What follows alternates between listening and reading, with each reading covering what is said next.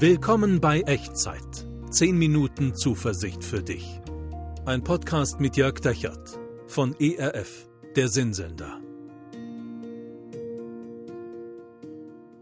Hallo und herzlich willkommen bei Echtzeit. Mein Name ist Jörg Dechert und hier sind wieder 10 Minuten Zuversicht für dich. Wie lebt man eigentlich ein gutes Leben? Ich weiß nicht, ob du regelmäßig Echtzeit hörst oder siehst und die Frage noch hören kannst. Wir haben schon vier Folgen mit dieser Frage verbracht, aber es ist auch ein großes Fass, es ist auch ein großes Thema und ich glaube, es lohnt sich, das mal gründlich zu durchdenken und da steckt auch eine Menge Ermutigung drin, weiterzugehen, weiterzuleben, weiter zu hoffen, weiter zu glauben. Heute das vorletzte Mal. Und wenn du von den ersten vier Folgen welche verpasst hast, dann lade ich dich ein, eine der oder die Folgen, die du verpasst hast, nochmal anzuhören, anzuschauen, ähm, damit du so an Bord kommst und so auf Stand bist. Also zur Erinnerung, wir haben darüber gesprochen, Folge 1, gutes Leben kann man lernen. Folge 2, wer dich begleitet, bestimmt deinen Weg. Folge 3, wer hilft dir eigentlich, die richtigen Weichen zu stellen unterwegs. Folge 4, warum gutes Leben lebenslanges Lernen bedeutet.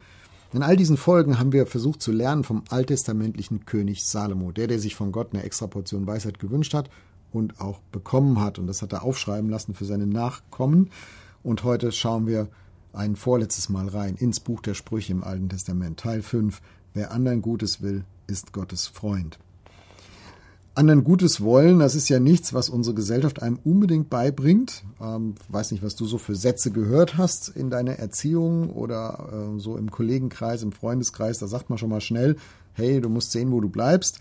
Setz dich durch, setz mal deine Ellenbogen ein. Oder es gab mal einen Buchtitel, Brave Mädchen kommen in den Himmel, alle äh, andere Mädchen überall hin.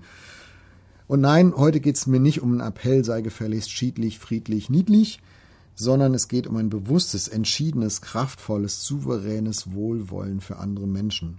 Und was das damit zu tun hat, selbst ein gutes Leben zu führen und es auch gut zu finden, das schauen wir uns jetzt mal an. Aber vielleicht der Reihe nach, ich lese dir erstmal vor, was im Buch der Sprüche dazu steht. Kapitel 3, Verse 27 bis 32. Ich lese dir es vor. Weigere dich nicht, dem Bedürftigen Gutes zu tun, wenn deine Hand es vermag. Sprich nicht zu deinem Nächsten, geh hin und komm wieder, morgen will ich dir geben, wenn du es doch hast. Trachte nicht nach Bösem gegen deinen Nächsten, der arglos bei dir wohnt. Geh nicht mutwillig mit jemandem mit jemand vor Gericht, wenn er dir kein Leid getan hat. Sei nicht neidisch auf den Gewalttätigen und erwähle keinen seiner Wege, denn wer auf Abwägen geht, ist dem Herrn ein Greuel, aber den Aufrechten ist der Freund.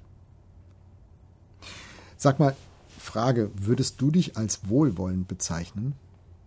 Würde deine Familie, deine Freunde, deine Nachbarn dich als wohlwollend bezeichnen? Hm. Gegenfrage, würdest du dich als feindselig bezeichnen? Als jemand, der seinen Mitmenschen schaden will? Wohl ganz sicher nicht, oder?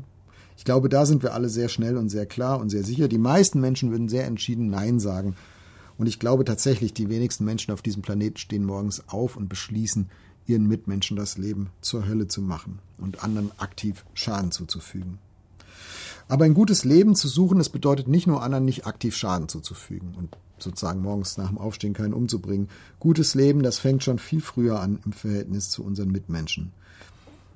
Und für Salomo fing es da an, bei dem, wovon er jede Menge hatte, Geld. Vers 27. Weigere dich nicht, dem Bedürftigen Gutes zu tun, wenn deine Hand es vermag. Sprich nicht zu deinem Nächsten, geh hin und komm wieder, morgen will ich dir geben, wenn du es doch hast. Also die Messlatte hier für ein gutes Handeln, ein gutes Leben ist, wenn deine Hand es vermag, wenn du es doch hast. Niemand verlangt von dir zu teilen, was du nicht hast. Aber das Nichthaben ist in den meisten Fällen ja nicht das, was mich davon abhält, anderen Menschen etwas abzugeben von dem, was mir gehört, oder? Also meistens ist die Hürde doch in mir drin, ein nicht wollen. Manchmal will ich es einfach nicht. Manchmal habe ich vielleicht Angst, selbst zu kurz zu kommen, manchmal sehe ich es überhaupt nicht ein, manchmal ist mir der andere egal, manchmal hoffe ich, dass der andere und seine Not einfach irgendwie verschwindet und dass ich es ausblenden kann aus meinem Leben. Und Salomo lässt das alles hier nicht gelten. Ein gutes Leben heißt für ihn auch Gutes mit anderen teilen, wenn man es doch hat. Und bei Salomo war das Geld. Und vielleicht ist es bei dir auch Geld. Vielleicht ist bei dir etwas anderes, was du hast und wo du merkst, oh, möchte ich gar nicht so gern teilen. Vielleicht ist es Zeit. Vielleicht hast du jede Menge Zeit, die du anderen schenken könntest, aber du hast da diese innere Hürde, du willst es eigentlich gar nicht. Oder Ideen oder Zuhören oder Motivation. Was auch immer es ist, die Frage lohnt sich, was ist das, womit Gott dich gesegnet hat? Was ist das, wovon Gott dir ganz viel gegeben hat und was anderen dienen könnte? Und wem kannst du davon etwas abgeben? Nicht, weil dir pausenlos danach zumute wäre, sondern weil du weißt, das abzugeben, das zu teilen, das gehört zu einem guten Leben und es führt dich auch einen nächsten Schritt hin in ein gutes Leben, weil du es doch hast, weil deine Hand es doch vermag, würde Salomo sagen. Und dann zweitens schaltet Salomo einen Gang höher. Nach der bewussten Missachtung der Bedürftigkeit anderer Menschen thematisiert er das tatsächlich das aktive Schädigen. Vers 29. Trachte nicht nach Bösem gegen deinen Nächsten, der arglos bei dir wohnt. Geh nicht mutwillig mit jemand vor Gericht, wenn er dir doch kein Leid getan hat. Der bei dir wohnt, das spielt an auf die, die in seinen Augen schwächer sind als er selbst. Also das sind so Untermieter, so wie der, der Mieter schwächer ist als der Vermieter, so wie die Untermieter schwächer sind als die Mieter, so wie Flüchtlinge schwächer sind als die Leute, die schon lange in dem Land wohnen. Die auf dein Wohnwollen angewiesen sind, für die du eine Mitverantwortung trägst. Wenn du Führungskraft bist, zum Beispiel im Job, dann sind es vielleicht deine Mitarbeiter. Wenn, wenn, du, wenn du ein geistliches Leitungsamt hast, dann sind es vielleicht die Menschen, die Gott dir in deiner Kirche, in deiner Gemeinde anvertraut hat. Der Weg zum guten Leben kann für dich nicht funktionieren, wenn du das Schlechte für andere anstrebst oder in Kauf nimmst, die dir anvertraut sind. Wenn du dich insgeheim freust, dass es andere schwer haben und sei es nur, dass es ihnen vermeintlich so endlich mal so richtig recht geschieht, dann trachtest du nach Bösem. Das ist die biblische Messlatte. Also wenn ich innerlich mich dran freue, dass ein anderer mal so richtig auf die Fresse kriegt und so richtig gegen die Wand fährt und sei es nur, weil ich denke, er hat es verdient, dann trachte ich eigentlich nach etwas Bösem. Und das führt mich nicht zu einem guten Leben. Und dann sagt Salomo noch, geh nicht mutwillig ins Gericht mit anderen. Ja, damit ist damals, damit ist damals zunächst das tatsächliche Verklagen gemeint. Und wie viele Nachbarschaftsstreits in Deutschland verlaufen tatsächlich so? Da sind wir als Nation ja ein bisschen berüchtigt für.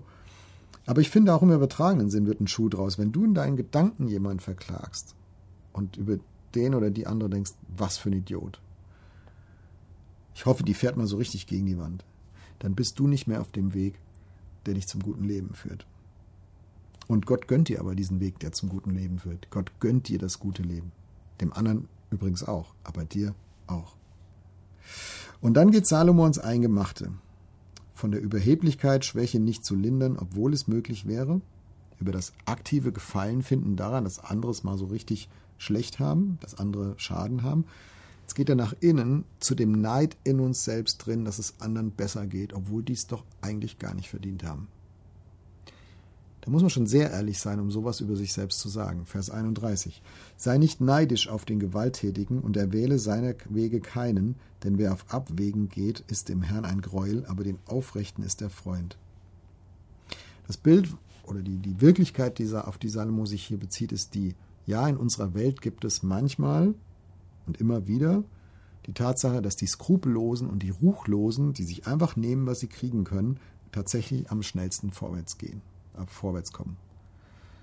Und eine menschlich verständliche Reaktion darauf ist, es ihnen gleich zu tun. Wenn die vordrängeln, dann mache ich das auch. Wenn die sich im Job einen unlauteren Vorteil verschaffen, dann darf ich das doch auch. Wenn die es mit der Wahrheit nicht so genau nimmt, ja, dann ich das ja auch nicht mehr zu tun. Und Salomo warnt, sei nicht neidisch, auf den vermeintlichen Erfolg von anderen, die es in deinen Augen nicht so verdient haben. Folge ihnen nicht auf krumme Wege. Bleib auf deinem Pfad zu einem guten Leben, egal was passiert. Auch wenn andere, die auf ihren Abwegen unterwegs sind, mehr Erfolg, mehr Schönheit, mehr Gesundheit, mehr Geld haben als du.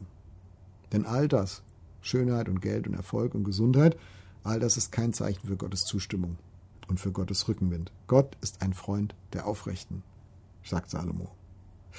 Ganz ehrlich, das finde ich manchmal echt schwer auf dem Weg zum guten Leben. Das zu sehen und das auszuhalten, andere positiv im Blick zu behalten und ihnen auch in meinen innersten Gedanken etwas Gutes zu gönnen und nicht zu denken, der Idiot, endlich hat das mal gekriegt, was er verdient. Und auch nicht neidisch zu werden auf die, die Abkürzungen nehmen, die immer vorne am Bühnenrand stehen, die immer groß rauskommen, sich um all das nicht zu scheren scheinen und am Ende doch irgendwie besser dran sind als ich. Ich finde das manchmal schwer auszuhalten. Aber ich kann von Salomo lernen, dass es das wert ist, das aushalten zu lernen. Ich kann von Salomo wahres Wohlwollen für andere lernen. Denn Gott ist ein Freund der Aufrechten. Willst du es mit mir lernen? Dann bete mit mir. Und mach deine Worte oder mach meine Worte, die du mich sagen hörst, zu deinen, in deinen Gedanken, in deinem Kopf, in deinem Herzen. Und Gott wird es ernst nehmen, wenn du es ernst meinst. Wir beten. Gott, wenn ich ehrlich bin, dann sind da so viele Leute, denen ich Gutes tun könnte, aber ich krieg's nicht hin. Und ganz ehrlich, manchmal will ich es auch einfach nicht. Und dann sind da Leute, mit denen ich ungeduldig bin, auf die ich herabsehe, die ich kritisiere, die ich verachte, wenn ich ehrlich bin. Dann sind Leute, auf die ich neidisch bin, weil sie Abkürzungen nehmen, weil sie sich um vieles keine Gedanken machen, wo ich mir so viele Gedanken mache und die trotzdem irgendwie groß rauskommen. Gott, ich brauche deine Hilfe. Bitte hilf mir in der nächsten Zeit wirklich wohlwollend über die zu denken, mit denen umzugehen, bei denen ich es am liebsten mal so richtig eskalieren lassen würde. Amen.